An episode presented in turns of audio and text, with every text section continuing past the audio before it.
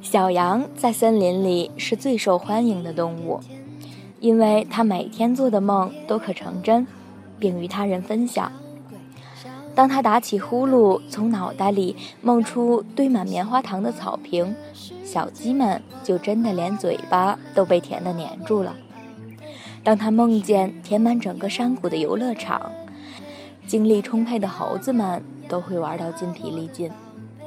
旱季里，有时他会梦到一眼喷泉，那更是所有大小动物的节日。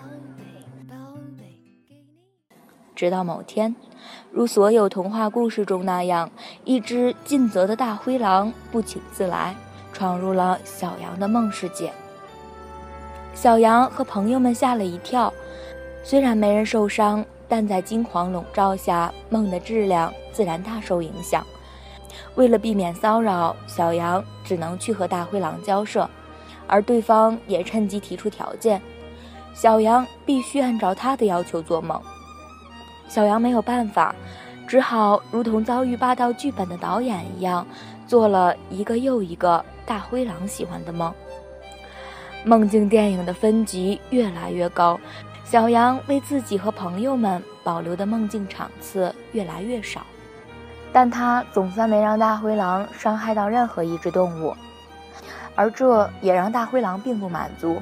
终于，他提出了包藏祸心的要求。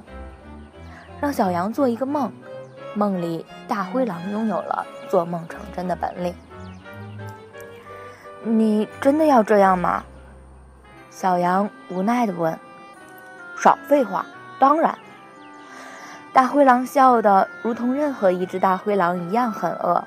当他把枕头塞到小羊怀里时，心里盘算着：一拥有本领，第一个就把这位同行吃掉。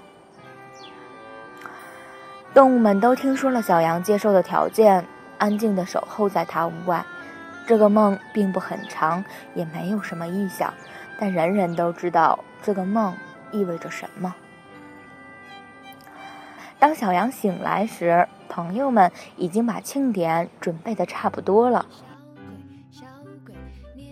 他们自己动手做了棉花糖，不太多，但每个人都能尝到。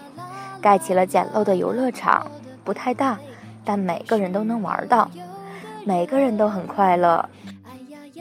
只有大灰狼独自在一个永不会醒的梦里，心想事成着。